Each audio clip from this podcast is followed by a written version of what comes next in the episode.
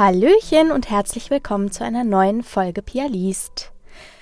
Es ist der letzte Samstag im Monat und das bedeutet wie gewohnt eine neue Folge hier bei mir im Podcast. Und diesen Monat habe ich euch zwei längere Geschichten mitgebracht. Und zwar sind diese Geschichten schon bei Stimme im Kopf erschienen, in meinem anderen Podcast, den ich zusammen mit meiner Freundin und Podcastpartnerin Denise betreibe. Und der Grund dafür, dass wir zwei Geschichten aufwärmen in diesem Monat, ist, dass ich im Urlaub bin. Also, wenn diese Folge erscheint, bin ich gerade anderthalb Tage zurück aus dem Urlaub, hatte davor auch noch jede Menge Zeug zu tun und deswegen habe ich es nicht geschafft, neue Geschichten für euch einzusprechen. Sorry dafür. Nächsten Monat gibt es dafür wieder zwei höhere Geschichten und danach natürlich wieder wie gewohnt neue Gruselgeschichten oder Creepypastas. Genau, damit ihr aber nicht traurig sein müsst, gibt es noch eine ganze Menge zu berichten, denn es gab ganz, ganz, ganz viele Releases diesen Monat. Also wenn ihr gerne mehr Zeug mit meiner Stimme hören möchtet, dann äh, könnt ihr euch in vielfacher Hinsicht austoben. Zum einen ist diesen Monat das Finale von Black Forest High erschienen, also Band 3 der Trilogie von Nina McKay. Der Titel des Buches ist Ghost Killer und damit ist für mich auch ein Meilenstein in meiner Sprecherkarriere abgeschlossen. Denn Black Forest High war so das Buch, was dafür gesorgt hat, dass ich überhaupt irgendwann einmal den Gedanken gefasst habe, und zwar im Sommer 2020 genau, dass ich Hörbuchsprecherin werden möchte. Und da, ach, an hauptberuflich habe ich damals noch gar nicht gedacht, aber zumindest eben dass ich Hörbücher spreche, so wie ich es eben jetzt tue, zumindest als zweites berufliches Standbein. Und das kam daher, dass Nina McKay, die Autorin und meine Freundin, mich äh, seinerzeit angeschrieben hatte, weil sie mich praktisch ausgesucht hatte, ihre Stimme auf dem Markt zu sein. Und darüber bin ich bis heute furchtbar, furchtbar dankbar. Und äh, ja, wie gesagt, das war so der Stein, der alles ins Rollen gebracht hat. Und dann haben Lausch Medien ja entschieden, ähm, mit uns gemeinsam dieses Hörbuch zu produzieren, diese Trilogie. Und wie gesagt, Teil 3 ist jetzt draußen. Außerdem ist noch eine weitere Reihe ins Finale gegangen. Und zwar ist das die Serie Blackheart von Kim Leopold. Und auch da habe ich mitgesprochen, ich glaube ab Band 11 bin ich dabei. Ähm, die Reihe hat 16 Teile. Band 15 und 16 sind jetzt veröffentlicht worden in diesem Monat. Also auch da gibt es eine Menge zu hören. Neben ganz, ganz, ganz tollen Sprecherinnen und Sprechern, lieben Kollegen, durfte ich da die Rolle der Farah übernehmen. Und äh, ja, genau, da gibt es jede Menge Hörstoff. Wie gesagt, die Kollegen legen großartig vor und ab Band 11 stoße ich dann auch dazu. Es ist auch eine Fantasy-Geschichte. Dann gab es diesen Monat noch den Auftakt direkt am 1. Aprilwochenende von einem neuen Podimo Original und zwar Schwarze Akte Mystery. Das ist ein Podimo-Ableger von dem Format Schwarze Akte was auch ein True Crime Podcast ist. Einige von euch kennen ihn vielleicht. Und Anne und Christoph, die beiden Hosts, haben jetzt ein Exklusivformat zusammen mit Podimo. Und in diesem Exklusivformat gibt es Erzählerpassagen, also Passagen, in denen erzählerisch, atmosphärisch, dokumentarisch, kann man sagen, über die Geschehnisse berichtet wird, um die es geht in der aktuellen Folge. Und diese Passagen durfte ich sprechen. Das heißt, da gibt es jetzt, da sind viele, viele Folgen geplant. Die ersten vier sind schon draußen. Jeden Sonntag gibt es eine neue Folge und da hört ihr mich immer in jeweils drei längeren Szenen als dokumentarische Erzählerin. Dann gab es noch Sturz eines Siegers. Das ist ein Roman, den mein lieber Freund Thomas Plum, ihr kennt ihn vielleicht noch aus den Folgen Dein Leben, die kam zu Weihnachten, und Fastback im letzten Jahr, äh, Hörspielautor und Autor generell. Und Thomas hat einen Roman geschrieben, und zwar Sturz eines Siegers. Und dieser Roman erscheint aktuell auch als Podcast. Da gibt es jeden Freitag ein neues Kapitel, gelesen von jeweils unterschiedlichen Sprechern.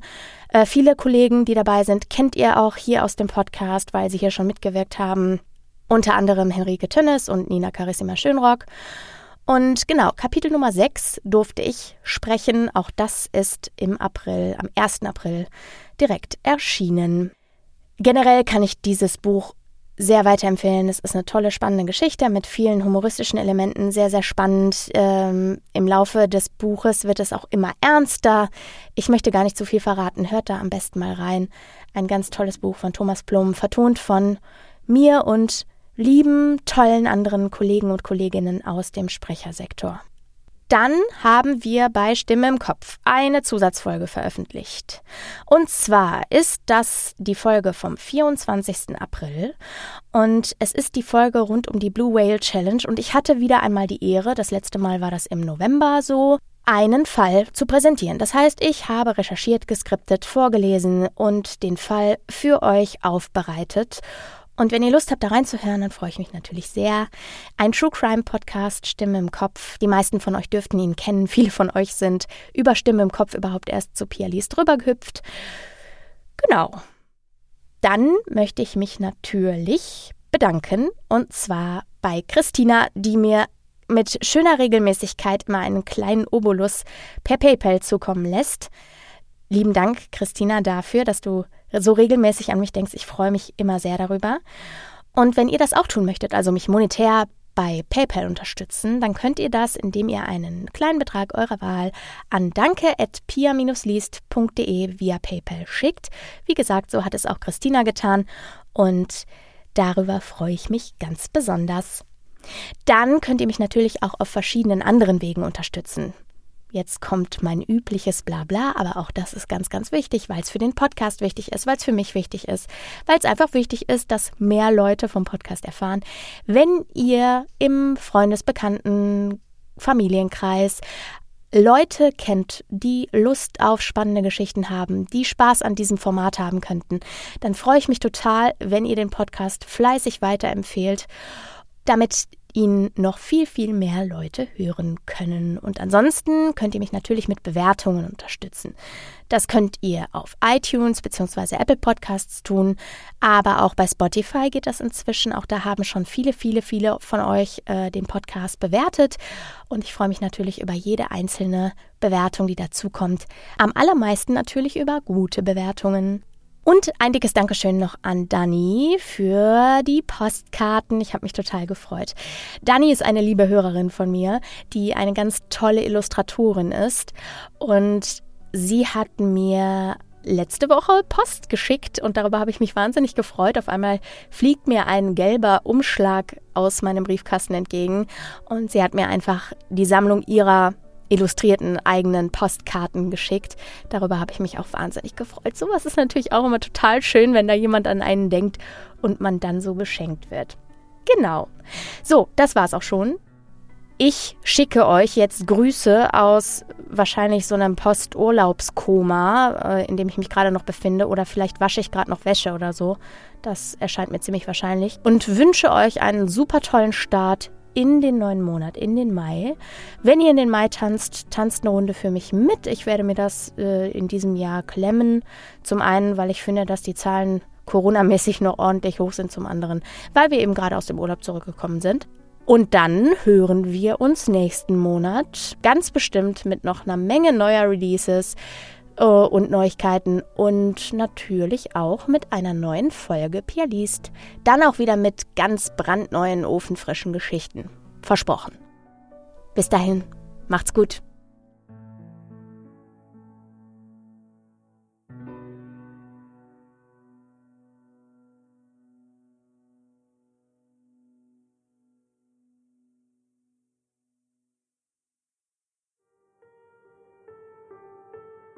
Eine junge Frau besucht gemeinsam mit einem Freund mitten in der Nacht ein leerstehendes, von der Zeit gezeichnetes Säuglingskrankenhaus. Die Angst, die sie danach im Alltag begleitet, wird innerhalb mehrerer Monate zum Problem. Sie kann kaum noch essen oder schlafen, das Haus verlässt sie nur noch selten. Ihr Begleiter begeht zwei Monate nach dem Besuch in jenem Krankenhaus Selbstmord. Doch was war passiert? Claudia Eckhardt, 25. September, 13 Uhr, an mich.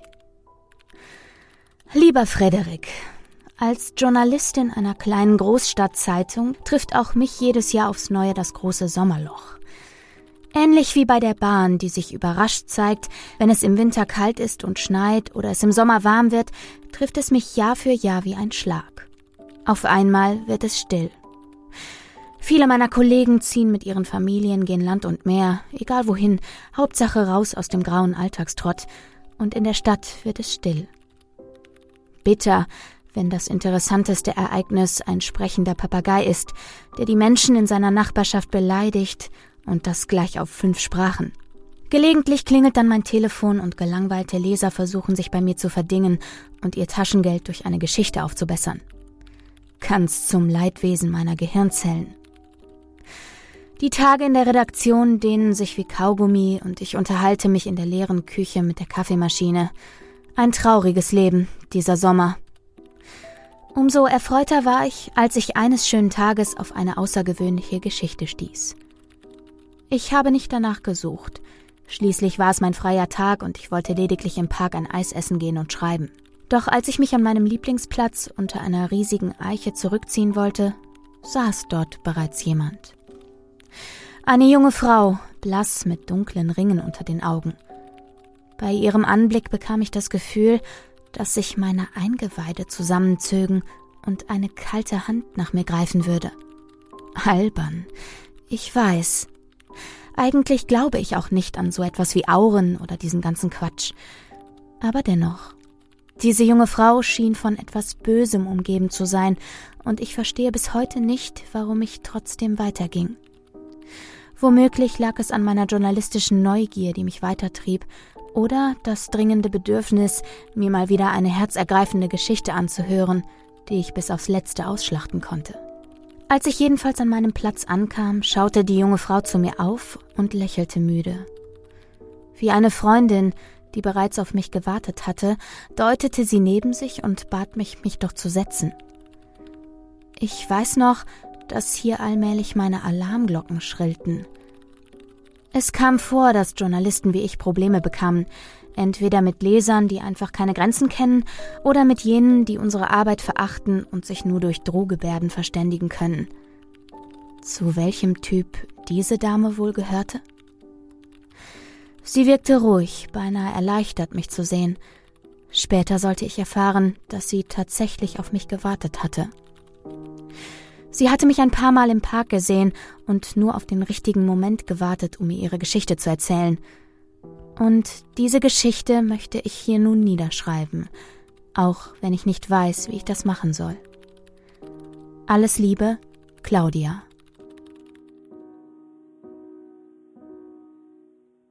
Ein Besuch an verlassenen Orten. Luise Schmidt, Name von der Redaktion geändert, ist eine junge Frau Mitte 20. Sehr ruhig, mit klarer Stimme, die nicht einmal bebt, während sie spricht. Sie scheint gefasst zu sein, auch wenn ihr die Anstrengung der letzten Tage deutlich anzusehen ist, und sieht mir beim Sprechen geradewegs in die Augen. Die junge Frau ist gelernte Grafikerin, arbeitet seit drei Jahren in einem kleinen Unternehmen im Prenzlauer Berg, wo sie mit ihrem Freund auch wohnt. Ihr Leben lief in den richtigen Bahnen, bis vor einigen Monaten, als ihr Glück anfing zu bröckeln. Alles begann bereits im Dezember, zumindest ist sich Luise dessen sicher. Zu diesem Zeitpunkt war ihr Freund Jonas, Name ebenfalls von der Redaktion geändert, gerade für einige Wochen mit Freunden verreist und sie war zu Hause geblieben. Nach inzwischen eineinhalb Wochen allein in der geräumigen Dreizimmerwohnung im Dachgeschoss eines Altbaus wuchs das Gefühl der Langeweile stetig. So war sie froh, als sich Kai, Name ebenfalls von der Redaktion geändert, ein langjähriger Freund meldete und sie zu einer Lost Place Tour in der Nacht einlud. Bei dem Begriff Lost Place handelt es sich um einen Pseudo-Anglizismus, der sinngemäß für vergessener Ort steht. Obwohl die korrekte Bezeichnung Abandoned Premises zu Deutsch aufgegebene Liegenschaft wäre, hat sich über die Jahre hinweg die neue Bezeichnung durchgesetzt. Inzwischen hat sich eine regelrechte Szene entwickelt, in der solche vergessenen Orte besucht werden, nicht selten illegal. Fotos und Berichte werden in Foren wie 22places.de und in etlichen Facebook-Gruppen und Instagram getauscht und präsentiert. Dabei handelt es sich meistens um Bauwerke der jüngeren Geschichte, Ruinen der Industriegeschichte oder nicht mehr genutzte militärische Anlagen beispielsweise. Allerdings lässt sich jeder Ort, welcher mit der Zeit in Vergessenheit geraten ist und nun von der Natur zurückerobert wird, als Lost Place bezeichnen. Zwischen Prenzlauer Berg und Unglück. An dem Samstag im Dezember, es hatte zuvor den gesamten Tag geschneit, lud Kai Luise zu einem besonderen Gebäude ein, einem Kinderkrankenhaus. Es klang spannend, nachts durch ein verlassenes Kinderkrankenhaus zu ziehen, sagt Luise heute und lächelt dabei müde. Sie bereue es nicht. Nicht jeden Tag zumindest. Inzwischen sitzen wir in ihrer Küche. Sie kocht Kaffee und stellt zwei Tassen auf den Tisch. Die Einrichtung ist typisch für Prenzlauer Berg. Holzmöbel, alles irgendwie zusammengeschustert und doch perfekt aufeinander abgestimmt, mit diesem gewissen Do-it-yourself-Charakter. Ich meine, in so einem Krankenhaus steckt ja auch jede Menge Geschichte und sowas mag ich. Wenn man sie fragt, warum sie meine, dass dieser Tag der Beginn ihres Unglücks gewesen sei, wird die junge Frau einen Moment still. Sie scheint leicht zu schwanken, und beinahe will man aufstehen und sie stützen, doch da fängt sie sich bereits wieder und brüht den Kaffee fertig auf. Ehe sie sich dann auch hinsetzt, stellt Luise Gebäck auf den rustikalen Küchentisch, der bereits zahlreiche Spuren der Zeit trägt. Erst dann erzählt sie weiter. Von dem Tag, ehe ihr Freund sie abholte. Von den Vorbereitungen für einen solchen Ausflug. Vorbereitungen. Dazu zählen für Luise und ihre Freunde Kleinigkeiten, die andere wohl für verrückt halten würden. Die junge Grafikerin sucht dann alles für ihren kleinen Zauberbeutel zusammen. Ein Beutel aus abgewetztem Leder, den sie vor einigen Jahren auf einem Flohmarkt entdeckt hat und seitdem immer zu solchen Touren mitnimmt. Darin befinden sich meistens einige Kerzenstummel, ein Bund getrockneter Kräuter und Salz. Sie sagt, das würde reichen, um böse Geister abzuwehren und genug Zeit zu schinden, um aus dem Gebäude zu flüchten. Luise sieht sich selbst nicht als Hexe oder ähnliches, wie sie sagt. Aber ein bisschen Vorsicht schadet doch nicht, oder? Und wenn es nur für das gute Gefühl ist. Das gute Gefühl sollte sich dieses Mal jedoch nicht einstellen. Am späten Nachmittag klingelte Kai und wartete wie immer unten auf der Straße. Da war Luise längst fertig und schloss nicht einmal eine Minute später bereits die Wohnungstür hinter sich ab. Sie beschreibt sehr bildhaft, wie ihre Schritte ungewöhnlich laut im Treppenhaus widerhallten und ihr Herz anfing zu rasen. Angst. So beschreibt es die junge Frau heute. Ab dem Augenblick, als sie die Wohnung verließ, hatte sie Angst und wusste nicht wovor. Ein weiteres Mal hält sie inne und denkt nach. Dann sagt sie, ich war immer schon etwas empfindlich, aber meistens schiebe ich es auf meine blühende Fantasie, die mir dann einen Streich spielt. Diese Fantasie, wie sie es nennt, habe sie aber auch oft genug vor größerem Unheil bewahrt, meint sie. Warum sie ausgerechnet an diesem Abend nicht darauf gehört hat? Das ist ihr bis heute schleierhaft. Milchkuranstalt und Säuglingsbehandlung. Bereits bei ihrer Ankunft am Krankenhaus war klar, warum dieser Ort so besonders war. Er befand sich mitten an der Straße, gut einsehbar von der Straßenbahn aus, und da es Winter war, waren auch die Büsche kaum bewachsen und spendeten nur spärlichen Schutz vor neugierigen Blicken. Doch es war dunkel, die Straßen kaum befahren. Nur alle halbe Stunde zog eine Straßenbahn vorbei oder hielt ein Wagen an der Ampel. Die Freunde erkundeten das Gelände zuerst von außen, rauchten und beobachteten den Verkehr. Erst als sie sich sicher waren, dass sie die nächste Zeit keiner mehr stören würde, während sie durch eine der wenigen Lücken im Zaun das Gelände betraten, gingen sie rein. Um im 20. Jahrhundert der steigenden Sterberate von Säuglingen etwas entgegenzusetzen, wurden in Preußen immer mehr Säuglingskrankenhäuser errichtet. Das Kinderkrankenhaus, welches Luise und ihr Freund besuchten, war eines davon. Der Grundstein hierfür wurde im Jahr 1909 gelegt – es befindet sich auf einem 28.000 Quadratmeter großen Grundstück und war das erste seiner Art in Preußen. Für die Planung und die Aufsicht war zu dieser Zeit der Gemeindebaurat Karl James Büring zuständig. Dessen Aufgabe war es, aus dem Bezirk eine bessere Wohngegend zu machen, welche vor allem die höheren Schichten anlocken sollte, die von den sonst entstehenden Mietkasernen eher abgeschreckt wurden. Nach der Eröffnung verfügte das Haus über Kapazitäten für etwa 60 Säuglinge. Zudem, und dies stellte das Besondere an dem Krankenhaus dar, gehörte zum Gelände Preußens einzige Milchkuranstalt. Es gab also einen Kuhstall, welcher Platz für 38 Tiere bot, eine Molkerei und die dazugehörigen Anlagen, um die Milch zu verarbeiten. Selbst für die Lagerung und den Transport war gesorgt worden. Auf dem Grundstück gab es neben dem Kuhstall auch einen Pferdestall und die dazugehörige Remise. Anmerkung der Redaktion: Eine Remise ist ein Gebäude für die Beherbergung von Wagen und Geräten. Für drei Wagen sowie eine Knechtstube. Auf diese Weise war es möglich, die überschüssige Milch und daraus hergestellte Produkte auch an die Bevölkerung zu verkaufen. Kunst im Zerfall. Rosa Wände und Herzen. Street Art Künstler nutzen diese neue Form der Leinwand und sorgen damit für spektakuläre Kontraste. Auf dem Gelände, so beschreibt es Luise, herrschte eine bedrückende Stille. Der Schnee lag unberührt auf der Erde und den Stufen zu den Gebäuden ohne Anzeichen, dass dort noch Leben existieren würde. Von oben warf der Vollmond sein Licht auf die Freunde, während sie begannen, sich umzusehen. Direkt an der Straße liegt die Aufnahmestation. Jedenfalls hat das Kai gesagt. Im Internet findet man leider keine Informationen zu der Lage der Gebäude, ergänzt die junge Frau und lacht leise. Sie trinkt ihren Kaffee und erzählt dann weiter. Ein paar Street Art Künstler haben sich in dem Gebäude ausgetobt. Jedes Zimmer ist in einer anderen Farbe gestrichen und hat ein Thema. Tatsächlich sind Lost Places ein beliebtes Ziel für Street Art Künstler. Sie bieten eine Leinwand, die man so in dieser Form sonst nur schwer findet. Ein starker Kontrast, wenn man sich die brüchigen grauen Fassaden des Kinderkrankenhauses ansieht und dann in der ersten Etage einen rosafarbenen Flur mit Herzen betritt. Das Spiel mit diesem Kontrast beschreibt Luise als spannend und faszinierend. Jedoch sind es nicht nur Street Art Künstler, die sich an dem Charme von Lost Places erfreuen.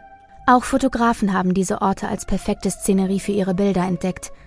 Nicht nur Hobbyfotografen ziehen über verlassene Grundstücke oder durch stillgelegte Bahnhöfe.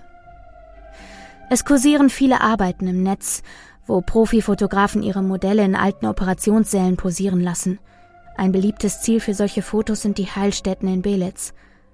Über Seiten wie baumundzeit.de ist es möglich, sich dort Termine geben zu lassen. Entweder für eine thematische Führung durch die Gebäude oder auch für Shootings. Solche Führungen sollen das illegale Betreten und damit oft einhergehende Unfälle verhindern. Während sich die Natur nach und nach das Grundstück und die darauf liegenden Gebäude zurückerobert, halten die künstlerischen Projekte es in unserer Zeit fest. Allerdings gibt es auch in der vermeintlichen Aufnahmestation Bilder, die einem den Atem stocken lassen. An einigen Türen sind Schneeflocken und Engel zu sehen. Das sind so Fensterbilder, die schon sehr lange drauf sein müssen. Luise vermutet, dass diese Fensterbilder wohl von den Schwestern aufgeklebt wurden, um die Station etwas freundlicher zu gestalten. Wahrscheinlich für die Eltern, die in Sorge um ihre Kinder waren. Solche Kleinigkeiten sind es, die einem wieder bewusst machen, an was für einem Ort man sich befindet. Schließlich wurden in einem extra Gebäude, dem Isolierpavillon, auch Keuchhusten und Diphtherie, beides lebensbedrohliche Erkrankungen der Atemwege, behandelt. Während sie spricht, zittern Luises Hände, nur erkennbar an ihrer Tasse. Dort sind auch Kinder gestorben. Natürlich sorgt dieser Gedanke für ein komisches Gefühl, dies sei auch der Grund gewesen, weswegen sie sich nichts weiter dabei gedacht hat, als sich ihre Brust immer wieder zusammenzog und ihr regelmäßig ein Schauer über den Rücken lief. Die Kälte, das Bewusstsein über die Geschichte dieses Ortes und die Tatsache, dass man sie von der Straße aus sehen konnte, war für die sonst sehr rationale Frau eine logische Erklärung ihrer Gefühle. Auch wenn das Krankenhaus gerne als Geister-Hotspot bezeichnet wird, glauben zu diesem Zeitpunkt weder sie noch ihre Begleitung an solch übernatürliche Dinge. Brände und Unfälle bis zur Anzeige. Allerdings wird auf diversen Seiten auch davon abgeraten, das Gelände zu betreten. Mit Vergnügen.com stellte im Jahr 2016 das Gebäude in ihrem Beitrag zu den elf gruseligsten Orten Berlins vor und verwies darauf, dass es dort allein 2013 mehrfach gebrannt habe und sich die Gebäude somit in einem desolaten Zustand befänden. Im selben Jahr berichteten wir und andere Medien von einem Unfall auf dem Gelände. Zwei Fotografen waren hier auf Fototour. Einer von beiden verunglückte, als der marode Boden im dritten Stock zusammenbrach. Mehrere Knochenbrüche und eine Anzeige wegen Hausfriedensbruch waren die Folge. Auch dessen waren sich die beiden bewusst, als sie im Dezember kurz vor Mitternacht über das Grundstück schlichen, um sich das Hauptgebäude anzusehen. Die Uhrzeit war bewusst gewählt, um den Gruselfaktor zu erhöhen und die Tour spannender zu gestalten. Beide waren mit Taschenlampen und Kameras ausgerüstet. Zudem hatte Kai ein Messer dabei, von dem Luise zu diesem Zeitpunkt noch nichts wusste. Auf Nachfrage, warum ihr Begleiter ein Messer bei sich trug, antwortet sie lächelnd Zum Schutz. Gerade im Winter schlafen Obdachlose in solchen Gebäuden. Es ist besser als auf der Straße. U-Bahnhöfe sind meistens laut und werden regelmäßig kontrolliert. In den Kellern von vergessenen Häusern haben sie ihre Ruhe und es ist halbwegs warm und trocken. Obwohl draußen keine Fußspuren zu sehen waren, mieden sie Kellerräume und achteten darauf, nur durch Gänge zu ziehen, aus denen sie gute Fluchtmöglichkeiten hatten. Entdeckten sie in einem Bereich Schlafsäcke oder einen Campingkocher, suchten sie einen anderen Weg. Ich würde ja auch nicht wollen, dass ein Fremder mitten in meinem Schlafzimmer steht. Das hat irgendwo auch mit Respekt gegenüber diesen Menschen zu tun. Ein Ärgernis für die Nachbarschaft. Begegnungen mit Obdachlosen, Touristen auf Abenteuerjagd und Künstlern auf der Suche nach einer neuen Leinwand. Für die Nachbarschaft ist das einst so imposante Kinderkrankenhaus lediglich noch ein Ärgernis. Einst als das führende Krankenhaus seiner Art Europas bekannt, gibt es seit seiner Schließung im Jahr 1997 nur noch Probleme. Das Bauwerk ist denkmalgeschützt und gilt als Mahnmal für die schiefgelaufene Stadtplanung der Hauptstadt. Immer wieder wurden Pläne vorgestellt, um das Krankenhaus zu restaurieren und wieder in Betrieb zu nehmen. 2006 wurde es an russische Investoren verkauft, welche versprachen daraus ein alternatives Krebszentrum zu errichten. Zu sehen war davon jedoch nichts. Durch ein Gerichtsurteil ging das Grundstück dann 2015 wieder in den Besitz der Stadt über. Dem Eigentümer blieben die eingetragenen Grundschulden in Höhe von mehr als 5 Millionen Euro, die zu begleichen sind. Seit der Rückführung wird über die Nutzung gestritten. Lage und Größe des Grundstückes würden mehrere Möglichkeiten zur effektiven Nutzung bieten. Der Bezirk Pankow beispielsweise möchte darauf Wohnungen errichten. Geplant sei eine Mischnutzung aus Gewerbe und Wohnen. Doch der ehemalige Eigentümer MWT ging in Berufung und ein abschließendes Urteil ist auch jetzt, im Jahr 2018, also 21 Jahre nach der Schließung, nicht getroffen. Und so zerfällt es weiter und lockt Besucher wie Luise und Kai an. Die Leute dachten, ich sei verrückt. In einem der ersten Bereiche, einem langen leeren Gang, von dem mehrere Zimmer abgehen und welcher zu den Fahrstühlen führt, kam es das erste Mal zu merkwürdigen Vorkommnissen. Wir liefen hintereinander, mit einem guten Meter Abstand zwischen uns. Rechts von uns lag der Hof, gut sichtbar durch die scheibenlosen Fenster. Da ich die Stille nicht ertragen habe, musste ich einfach vor mich hersummen. Ich glaube, es war die Melodie aus dem Film Das Geisterschloss. Plötzlich blieb Kai vor ihr stehen und drehte sich zu ihr um, die Augen weit aufgerissen. Dies war der Moment, in dem Luise das Messer entdeckte. In seinen Augen konnte ich Angst erkennen. Er richtete sein Messer auf mich und atmete schwer ein und aus. Tu das nie wieder, sagte er und senkte erst dann das Messer. Als wir weitergingen, murmelte ich eine Entschuldigung und dass ich nicht wusste, dass mein Summen ihm so einen Schrecken einjagen würde. Doch es sollte sich herausstellen, dass das Summen der jungen Frau nicht der Grund für seine Reaktion gewesen war. Als sie es ansprach, schien er verwundert und erklärte ihr, er habe nicht mal mitbekommen, dass sie gesummt habe, aber dass sie ihn am Bein berührt habe, habe ihn erschreckt. Ich bin stehen geblieben und habe ihn ungläubig angesehen. Immerhin liefen wir ja recht weit voneinander entfernt, ich konnte ihn also gar nicht berühren. Wir entschieden uns daran zu glauben, ein Tier wäre, ohne von uns bemerkt zu werden, an seinem Bein vorbeigelaufen. Diese Erklärung erschien ihnen logisch, wirkte mittlerweile jedoch wenig beruhigend. Das Bedürfnis gehen zu wollen beschlich sie das erste Mal, als nur wenige Meter weiter eines der Kabel, die von überall von der Decke hingen, anfing im Wind zu schaukeln. Erst einmal nichts Ungewöhnliches, immerhin waren sämtliche Scheiben in dem Gebäude zerschlagen, das Glas knirschte bereits die ganze Zeit unter ihren Füßen und dazu kam, dass viele der Türen offen standen. Allerdings entschied sich das Kabel in einem eher unwahrscheinlichen Winkel einfach plötzlich zu verharren. Auf den Aufnahmen, die Luise gemacht hat, ist deutlich zu erkennen, wie das Kabel in einem schätzungsweise 45 Grad Winkel in der Bewegung innehält. Es verharrt etwa eine Minute in dieser Position, ehe es dann wieder locker schwingt. Als hätte es jemand losgelassen, Kurz darauf hängt es wieder verhältnismäßig schlaff nach unten und wird nur leicht vom Wind bewegt. Wir wollten immer noch an den Wind glauben, erklärt Luise verlegen. Die Grafikerin weiß selbst, wie unwahrscheinlich und unglaubwürdig ihre Geschichte ab diesem Moment klingt. Dennoch will sie sie erzählen. Eine Last loswerden, welche sie seit Monaten verfolgt. Nach dieser Nacht hat sie versucht, mit anderen darüber zu sprechen, doch niemand wollte ihr glauben. Die meisten fingen an zu lachen und bewunderten sie für ihre Fantasie. Andere wiederum äußerten ihre Sorge und fragten, ob alles in Ordnung mit ihr sei. Die Logik wehrte sich auch weiterhin gegen jede übernatürliche Möglichkeit. Nach dem Vorfall mit dem Kabel machten sie eine Pause, besprachen sich und rauchten eine Zigarette. Immer wieder schauten sie sich den Teil des Videos an, um sicherzugehen, dass beide dasselbe gesehen hatten. Und obwohl von da an die Angst vorherrschte, zog es beide tiefer in das Gebäude hinein. Ihre Neugier überwog, ebenso wie der Wunsch, alles Übernatürliche mit der Kamera festzuhalten. Also gingen sie weiter den Gang entlang lauschten in die Dunkelheit, die nur vom Mondlicht und ihren Taschenlampen erhellt wurde. Dabei lief die Kamera ununterbrochen mit. Die Aufnahmen sind gut, trotz der Dunkelheit ist viel zu erkennen von dem Dreck und den Schmierereien. Auch ihre leisen Gespräche zwischendurch sind zu hören. Es geht um Möglichkeiten, um Erklärungsversuche. Schließlich wird es eine Weile still um die beiden, bis ein Schrei diese Stille durchbricht.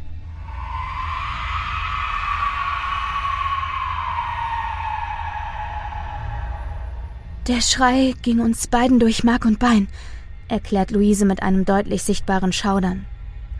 Und ja, selbst auf der Aufnahme lässt der Schrei das Blut in den Adern gefrieren. Dabei ist jedoch nicht klar, ob er von einem Menschen oder einem Tier stammt. Kai versucht es mit einem Obdachlosen zu erklären, der ihnen Angst einjagen will. Doch Luise ist sich sicher, dass es sich um die Stimme eines Kindes handelt.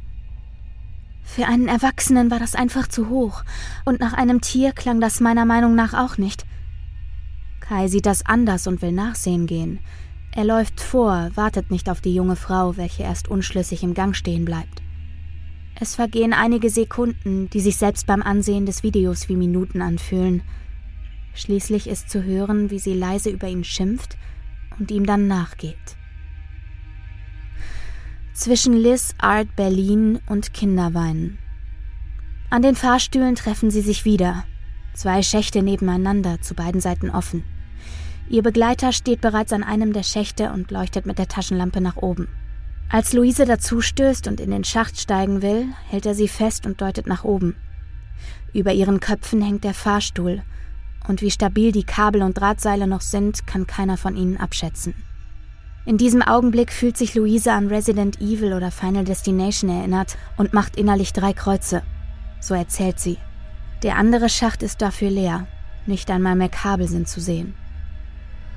Ein weiterer Schrei ist auf den Aufnahmen zu hören, dann ein Weinen. Diesmal ist klar, dass das die Stimme eines Kindes ist.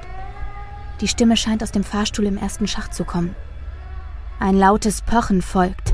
Sofort begeben sich die zwei auf die Suche nach einem Weg in die oberen Etagen und stoßen dabei auf ein Treppenhaus, welches sich im turmähnlichen Anbau des Krankenhauses befindet. Das Geländer ist längst der Zeit zum Opfer gefallen, und so müssen sich die zwei während ihres Aufstieges dicht an der Wand halten. Ein Sturz könnte nicht nur Knochenbrüche wie bei dem Fotografen im Jahr 2016 bedeuten. Wenn man falsch aufschlug, brachte ein Aufprall möglicherweise auch den Tod. Zwischen die Graffiti an den Wänden schlichen sich unglaubliche Kunstwerke. Teils von bekannten Street Art Künstlern, die Luise tatsächlich erkannte. Darunter waren Turbo, einer der bekanntesten Künstler Berlins, und Liz Art Berlin. Doch mit dem Trommeln und dem Weinen im Ohr konnte sie sich nicht an den Bildern und der Aussicht von der inzwischen freischwebenden Treppe erfreuen. Der Fahrstuhl war offen und leer. Auf der Etage angekommen, in der sie den Fahrstuhl vermuteten, liefen Kai und Luise die Strecken zurück bis zu den Fahrstühlen. Dorthin zu gelangen war allerdings schwerer als erwartet. An mehreren Stellen war der Boden eingebrochen und nur noch Balken aus morschem Holz boten einen Übergang. Wagemutig oder eher lebensmüde und dumm tasteten die beiden sich über die klaffenden Löcher im Boden. Unter ihnen die nächste Etage, zum Teil auch kaum mehr begehbar. Wir kamen gar nicht auf den Gedanken, dass wir ja einfach die Polizei oder die Feuerwehr hätten rufen können, sagt Luisa auf Nachfrage. Allmählich sieht man ihr die Erschöpfung an, die Anstrengung, die dieses Gespräch ihr abverlangt. Ihre Stimme wird brüchig und sie muss immer häufiger eine Pause einlegen. Ihr Kaffee ist inzwischen kalt, dennoch nimmt sie wieder einen Schluck. Also, weißt du, der Fahrstuhl war leer, sagt sie schließlich und lächelt dabei müde. Dann lacht sie. Laut, so dass ihr die Tränen kommen. Während sie sie wegwischt, atmet sie tief durch und fährt fort. Wir kamen da an und der Fahrstuhl war offen und leer. Die Panik, die wir auf dem Weg hatten, war also völlig umsonst gewesen. Die eine Panik hinter sich gelassen, setzte an dieser Stelle aber nun eine neue ein. Sie befanden sich in einem Gang mit einigen Zimmern.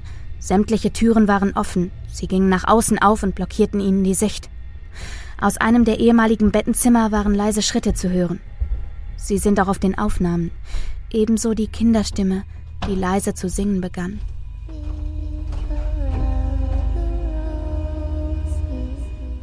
Es war ein Kinderlied, das wir beide aus unserer Kindheit kannten. Der Mond ist aufgegangen, erinnert sich Luise und streicht sich mit der Hand über den Unterarm. Meine Mutter sang mir das immer vor, und ich habe es meinen Nichten und Neffen vorgesungen.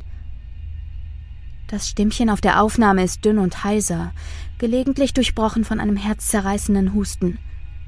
Vorsichtig ziehen Kai und Luise weiter, hin zu dem Zimmer, aus dem sie die Stimme hören. Anders als in Filmen dargestellt, fängt die Aufnahme nicht an zu rauschen. Als Warnung, dass nun etwas Unheimliches geschehen würde. Wäre mir allerdings lieber gewesen. Vielleicht, so sagt sie heute, wäre die junge Frau dann eher gewillt gewesen zu gehen sich einfach umzudrehen und das Krankenhaus zu verlassen. Nun kann man auf dem Video sehen, wie sie die Kamera vor sich hält und langsam an der Tür vorbeigeht. Das Bild wackelt dabei. Ich habe am ganzen Körper gezittert, und das nicht vor Kälte. Ihr Begleiter blieb dicht hinter ihr und leuchtete in das Zimmer. Was die Kamera dann einfängt, lässt selbst mich den Atem anhalten. Auf dem verbeulten Gestell eines Krankenhausbettes sitzt ein kleines Mädchen. Das lange blonde Haar glänzt im hereinfallenden Licht des Mondes und sie singt. Geistererscheinungen als Ergebnis einer Halluzination? Geistererscheinungen beschäftigen die Menschen schon seit vielen Jahrzehnten.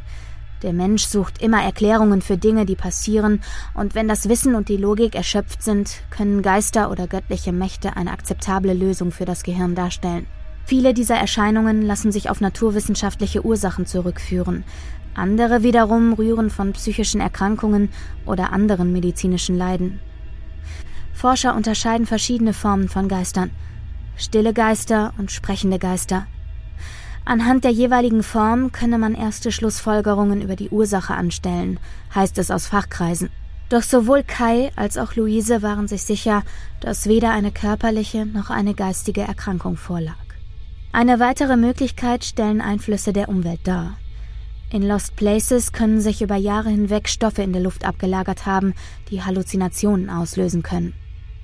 Wurde in einigen Gebäuden beispielsweise Asbest verbaut oder gab es in dem Krankenhaus früher womöglich viele Gerätschaften mit Blei oder Quecksilber? Auch bestand die Chance, dass dort inzwischen Pflanzen gewachsen waren, deren Sporen zu der Halluzination führten. Die Angst und die Geschichte des Gebäudes hätten dann ihr Übriges getan. Doch warum war dieses Mädchen dann auf dem Video zu sehen? Das haben wir uns auch immer wieder gefragt, aber das ist bisher noch das harmloseste, erklärt Luise und pausiert das Video. Sie hält es nicht mehr aus. Will die Bilder nicht weiterlaufen lassen, nicht jetzt zumindest. Auch kann sie nicht mehr sitzen. Verständlich. Immerhin reden wir nun seit etwa zwei Stunden über diese Nacht im Krankenhaus. Also steht sie auf und beginnt abzuwaschen. Dabei erzählt sie weiter, wie sie einen Moment in der Tür stehen bleiben und das Mädchen beobachten.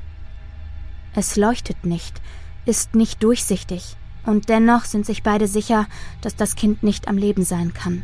Nach einer Weile drehte es sich zu ihnen um, so dass sie sein entstelltes Gesicht sehen konnten. Ihr seid so schrecklich langweilig. Luise hält inne, wischt sich mit der nassen Hand ein paar Tränen von der Wange. Sie sei immer schon sehr kinderlieb gewesen und der Anblick dieses entstellten Gesichts habe ihr beinahe das Herz zerrissen. Es war wohl deutlich zu erkennen gewesen, dass die Frakturen und herausgelösten Hautschichten mit Gewalt zugefügt worden waren. Die Grafikerin erzählt, dass das Mädchen sein Lied noch beendete, ehe es sich dann, immer wieder unterbrochen von seinem Husten, direkt an sie wandte. Die Kleine sprach uns direkt an, ob wir mit ihr spielen möchten. Ihr sei immer so langweilig. Dies war der Moment, in dem wieder Leben in die beiden Freunde kam und wohl auch in das Haus. Im Gang hinter ihnen knallten die Türen und weitere singende Stimmen waren zu hören. Mit bebender Stimme berichtet Luise davon, wie sie nun versuchten, schnellstmöglich wieder zur Treppe zu gelangen. Ein schwieriges Unterfangen, da der Balken sich unter ihrem Gewicht extrem bog und sie nicht wagten, nach vorne oder hinter sich zu blicken. Der Gesang wurde laut ihrem Bericht durch das Weinen und Schreien von Säuglingen verstärkt. Alles davon wird von den Videoaufnahmen belegt. Auch wie sie schließlich die Treppe erreichten, einige Stufen nahmen und ihnen dann der Weg von einem kleinen Jungen versperrt wurde. Er trug altmodische Kleidung, Lumpen, wie Luise es mit einer gewissen Traurigkeit nennt, Trotz ihrer Angst hatte sie auch Mitleid mit diesem Wesen, schien es doch aus ärmlichen Verhältnissen zu stammen und kein Glück im Leben gekannt zu haben. Nun stand das Geisterwesen vor ihnen und hielt einen Ball vor der Brust. Wir sollten mit ihnen spielen, seufzt Luise. Einfach nur spielen, sonst würden sie den Doktor wecken. Den Doktor zu wecken, hörte sich für Luise und Kai nach etwas an, worauf sie verzichten wollten. Trotzdem drehten sie sich um, in der Hoffnung, einen anderen Weg nach draußen zu finden, doch der Weg in den Gang war inzwischen versperrt.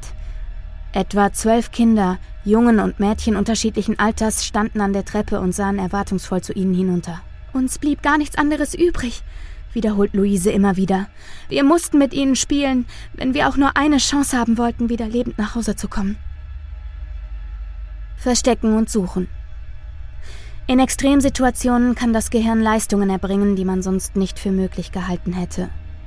Für Luise war dies die Reaktion ihres Begleiters, die sie bis heute, wie sie sagt, beeindruckt. Mit einem Mal schien er die Ruhe selbst zu sein, und er verkündete, dass wir natürlich mit ihnen spielen würden, aber nur, wenn wir das Spiel aussuchen dürften. Sie stand neben ihm, fühlte sich wie gelähmt, konnte nichts sagen und wusste nicht, wie ihnen sein Vorschlag helfen sollte. Die Kinder jedenfalls schienen sich zu freuen, auch wenn man dies nicht in allen Gesichtern deuten konnte. Erst als Kai Verstecken und Suchen vorschlug und den Kindern auftrug, dass sie uns zuerst suchen sollten. Bis 150 sollten sie zählen. Ganz langsam, damit wir genügend Zeit hätten, um uns zu verstecken. Es war ein gemeiner Trick, aber ich war ihm dankbar dafür. Zu ihrer beider Überraschung gingen die Kinder darauf ein und schlossen die Augen. Alle außer den Jüngsten, die das Spiel wohl eh nicht verstanden hätten. Kai und Luise nutzten laut ihrer Aussage die Gelegenheit und liefen nach unten. Sie achteten nicht auf Hindernisse oder darauf, nah an der Wand zu laufen, um nicht in die Tiefe zu stürzen. Unten angekommen, konnten sie das Zählen der Kinder kaum noch hören, geschweige denn verstehen. Doch sie hielten sich auch nicht mit Lauschen auf, sondern suchten nach einem Ausgang. Der Zugang, durch den sie hineingekommen waren, war zu weit weg, aber wir waren uns verdammt sicher, dass rechts von der Treppe irgendwo noch ein weiterer Ausgang sein musste. Aber Kai wollte sich gar nicht weiter mit Türen aufhalten und zog mich zu einem Fenster. Die Scheiben waren schon vor langer Zeit herausgeschlagen worden. Der junge Mann half Luise nach draußen, ehe er dann selbst hinauskletterte. Eilig folgten sie dem Trampelpfad Richtung Straße. Dann war alles vorbei.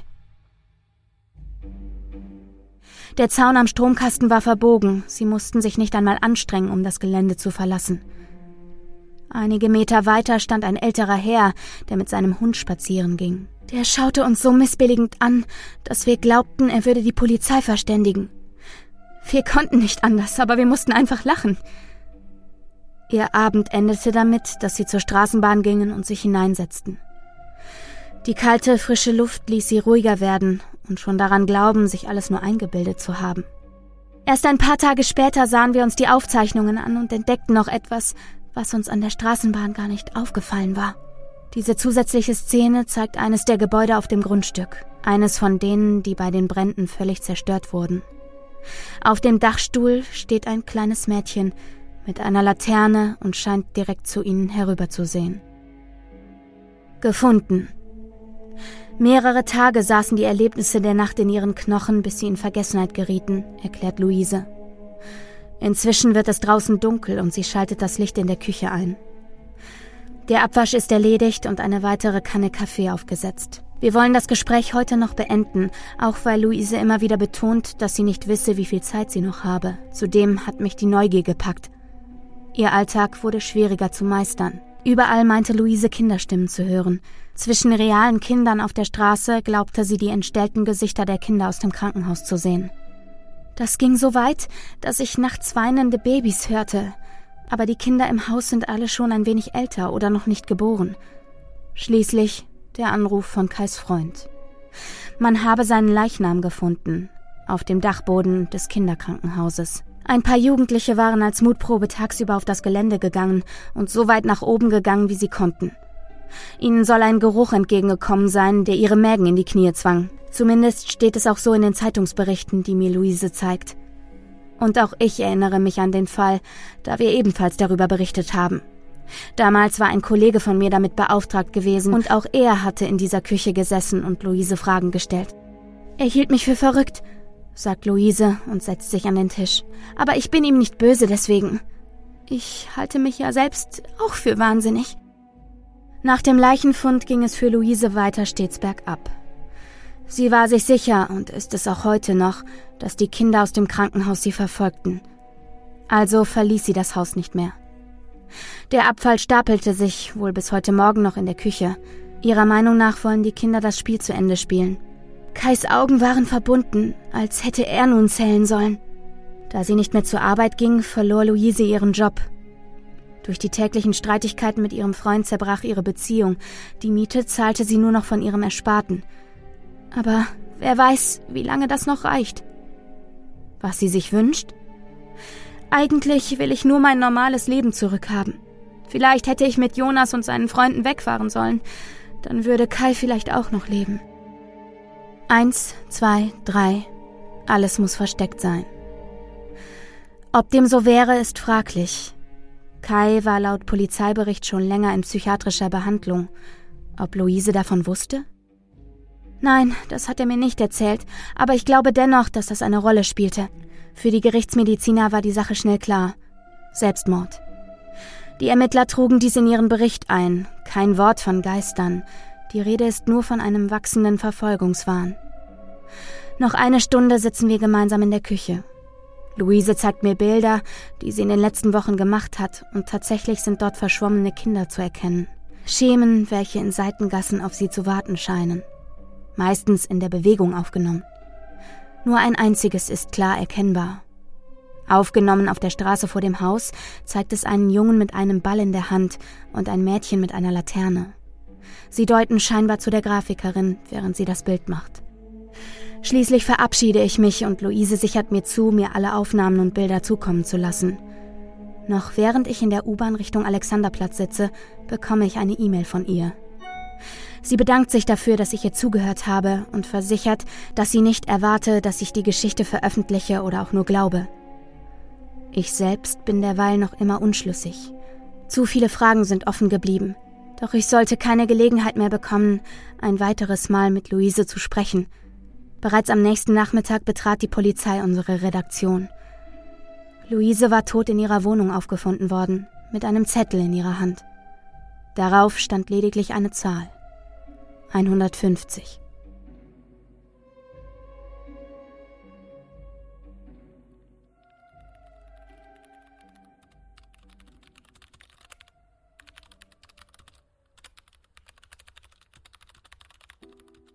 Claudia Eckert am 28. September 17.43 Uhr an mich.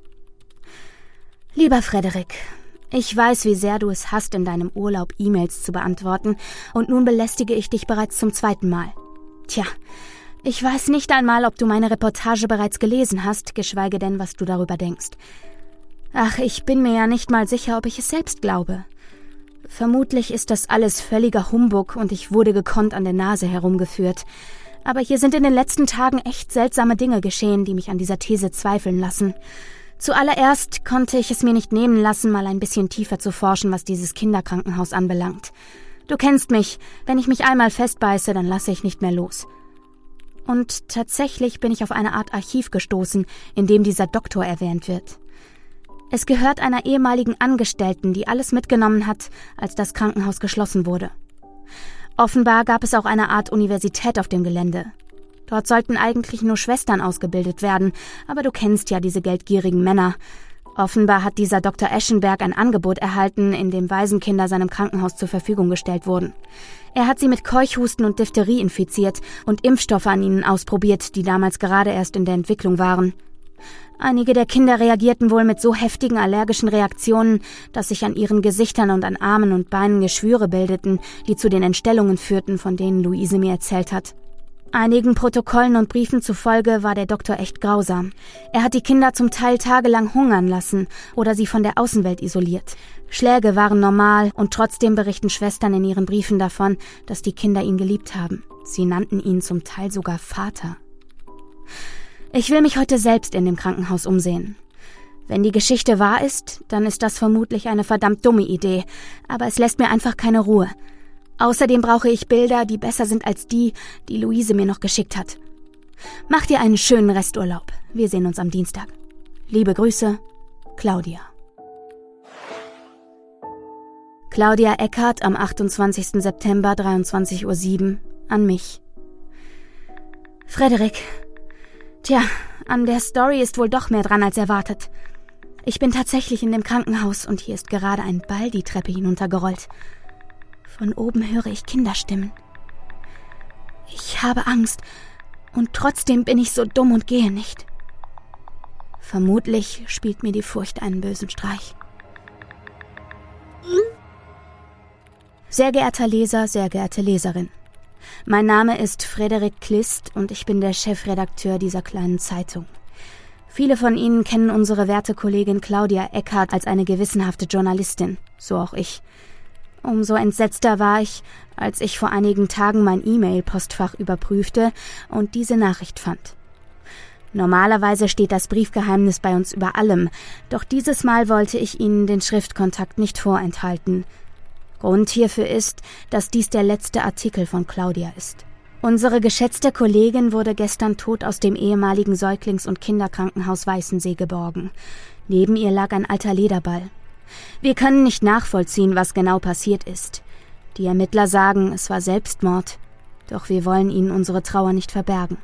Wir in der Redaktion sind eine kleine eingefleischte Familie. Der Verlust eines Familienmitglieds ist schmerzlich, vor allem wenn dieser Verlust so unverständlich ist. Claudia Eckert war eine fleißige Frau. Sie hat ihren Bachelor in Journalistik mit 1,0 absolviert und anstatt sich bei einer großen Zeitung zu bewerben, kam sie zu uns. Wir haben sie hier als ein Naturtalent kennenlernen dürfen, welches dem uninteressantesten Thema etwas Spannendes abgewinnen konnte. Sie fand Geschichten, die anderen verborgen blieben, und lieferte sie in einer immer besser werdenden Qualität. Zurück lässt sie ihren Mann und zwei Kinder. Mögen sie die Trauer überstehen. Was ihre Reportage angeht, keine Ahnung, wie viel davon stimmt. Einige der Fakten konnten wir tatsächlich während der Kontrollrecherche bestätigen. Die Videos und Fotos sind noch im Labor, doch der bisherige Stand lässt vermuten, dass sie echt sind. Aber ehe die Untersuchungen nicht abgeschlossen sind, möchte ich mir hierüber kein Urteil erlauben. Inzwischen ist es der Berliner Immobilienmanagement GmbH, kurz BIM, gelungen, die Übertragung des Grundstückes durchzusetzen. Zwar fehlen noch einige Unterschriften, doch es werden immerhin nun genaue Pläne angefertigt, wie das Grundstück in Zukunft zu sichern ist. Aufgrund der Gefahr für Leib und Leben ist nun auch die Geschäftsführerin der BIM der Auffassung, dass ein Betreten von Unbefugten in Zukunft unter allen Umständen verhindert werden müsse. Nun ist es für Claudia zu spät, doch es ist ein Anfang. Hochachtungsvoll, ihr Frederik Klist.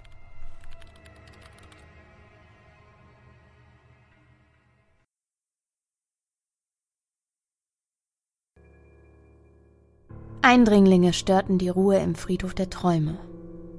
Von dort, vom Dachboden herab, drangen seltsame Geräusche. Patrick hob langsam den Kopf vom Kissen. Wieder einmal war er auf der Couch eingeschlafen. Auf dem Fernseher flimmerte eine Dauerwerbesendung. Er blickte sich langsam um. Regentropfen peitschten gegen die Fensterscheibe. Die Nacht war pechschwarz. Die Scheibe gab kaum den Blick nach draußen preis, sondern zeigte in der Reflexion das Wohnzimmer und einen sichtlich geräderten Patrick. Er sah in die andere Richtung und erschrak. Der Zigarettenstummel im Aschenbecher glomm noch. Dann hörte er das Tapsen wieder über seinem Kopf. Es kroch die mit Holz verkleidete Decke entlang hin zur Wand. Mit ungläubiger Miene setzte Patrick sich auf. Sein Kopf schmerzte von zu viel Alkohol, und ein kleiner Teil seiner selbst sagte sich, dass es doch gut sei, wenn es etwas Abwechslung gäbe. Andererseits hätte er auf einen erneuten Mäusebefall auf seinem Speichergut verzichten können. Immerhin hatten die Biester viel zur Trennung zwischen ihm und seiner Ex-Freundin beigetragen. Patrick schüttelte langsam den Kopf. Weitere Geräusche, der Klang kleiner Pfoten, die über Holzschaben erklangen. Sie sausten die Decke entlang hin zur Dachschräge und schossen dann hinter der Holzverkleidung die Wand hinab. Was ist da nur los? murmelte Patrick und griff zu seiner Krücke. Ungelenk richtete sich der untersetzte Mann Ende 30 auf und durchschritt das Wohnzimmer hin zum Flur. Dort wartete die Dachluke und ein Schwall eisiger Kälte. Unwillkürlich rieb Patrick die Hände aneinander und schob den Kragen seines Morgenmantels weiter nach oben. Über seinem Kopf war das Tapsen nun umso deutlicher zu hören. Es mussten Dutzende Mäuse sein. Das darf doch wohl nicht wahr sein, sagte Patrick und setzte den ersten Schritt auf die steile Wendeltreppe, die nach oben führte. Es fiel ihm schwer ohne die Krücke, die er dafür zurücklassen musste. Zwar konnte er sein linkes Bein belasten, aber die chronische Knieverletzung behinderte ihn doch deutlich. Die Geräusche auf dem Speicher schwollen derweil an, als Patrick sich unbeholfen Stufe für Stufe nach oben vorkämpfte. Vielleicht hatte sich eine Katze durch eine der Dachluken auf den Speicher geschlichen und einen kleinen Völkermord angerichtet. Dem Radau zufolge war dies keine so abwegige Idee. In das chaotische Schaben mischten sich nun gelegentlich dumpfere Laute eines schweren Körpers, der ebenfalls wild über den Speicher huschte. Na, wartet, bis ich euch kriege sprach er wie zu sich selbst und drückte die Dachluke auf. Augenblicklich verstummten die Geräusche, so als wären sie nie dagewesen. Patrick streckte den Kopf durch die Öffnung und sah sich um. Im Dunkeln konnte er wenig erkennen. Kleine Schränke, Stühle sowie ein Tisch und ein Bett und vereinzeltes Spielzeug machte er als undeutliche Schemen aus. Es versetzte ihm einen Stich ins Herz. Seit sie gegangen war, waren es allenfalls noch ein paar schmerzende Erinnerungsstücke an den Jungen, der nicht seiner war, den er aber genau wie sein eigenes Kind geliebt hatte. Die Trennung lag nun Wochen zurück. Nicht einmal hatte er seitdem den Dachboden betreten, den er zuvor zum Kinderzimmer umfunktioniert hatte. Patrick machte einen unsicheren Schritt und betrat das knarrende Gebälk. Jetzt konnte er den Schalter betätigen, der rechts vom Aufgang an einem Stützbalken angebracht war. Der plötzlich taghelle Dachboden blendete ihn. Als sich seine Augen an die neuen Lichtverhältnisse gewöhnt hatten, taumelte er einen Schritt zurück. Überall lagen tote Mäuse. Dann spürte er, wie etwas unter seinem rechten Fuß nachgab und ein schmatzendes Geräusch von sich gab. Voll Ekel hob er die Fußsohle an.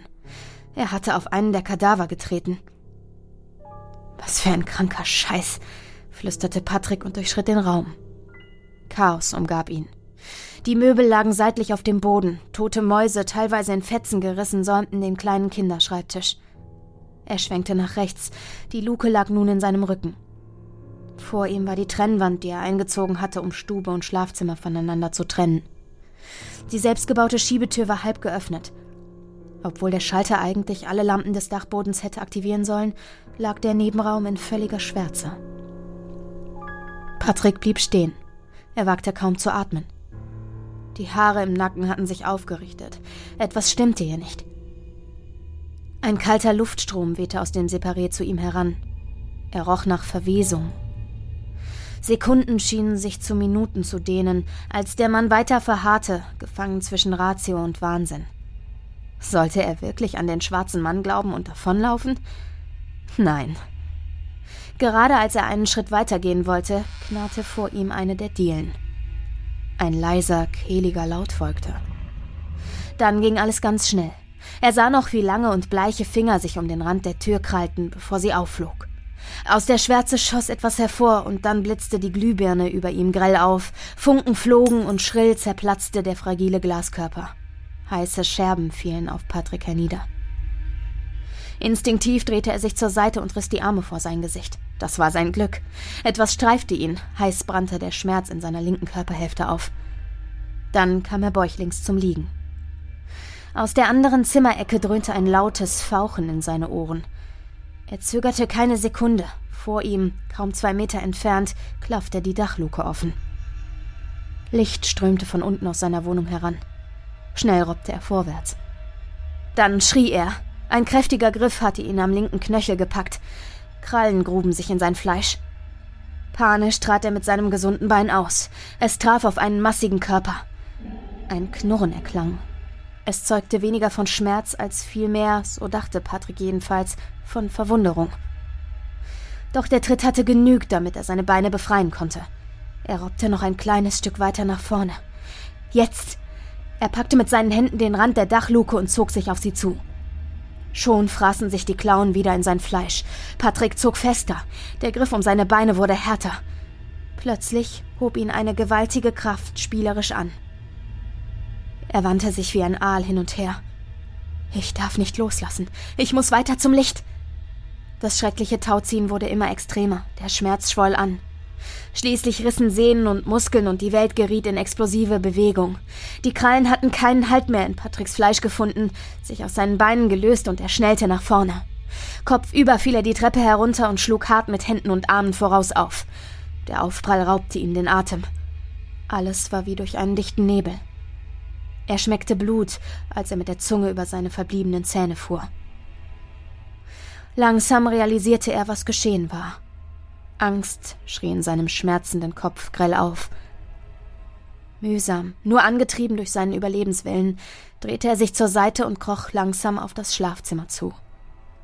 Die Tür war nur angelehnt. Er schob sie zur Seite, robbte über die Schwelle. Mit einem letzten Aufbäumen drehte er seinen Oberkörper zur Seite und drückte die Tür zu. Schritte klangen gedämpft durch das Holz zu ihm. Er hob die Hand, wollte nach dem Schlüssel greifen, um die Tür zu versperren. Die Fingerspitzen umspielten das Metall. Sie rutschten ab. Noch ein Versuch. Die Schritte wurden lauter. Patricks Finger hatten nun Halt gefunden. Millimeterweise konnte er den Schlüssel drehen. Dann knackte das Schloss endlich. Es pochte und schlug gegen die Tür. Dann noch einmal. Patrick rutschte auf dem Gesäß nach hinten, zog sich mit den Armen am Bett hoch in Richtung Nachttisch. Der Schweiß rann in Strömen. Er schaltete die Nachttischlampe nicht an.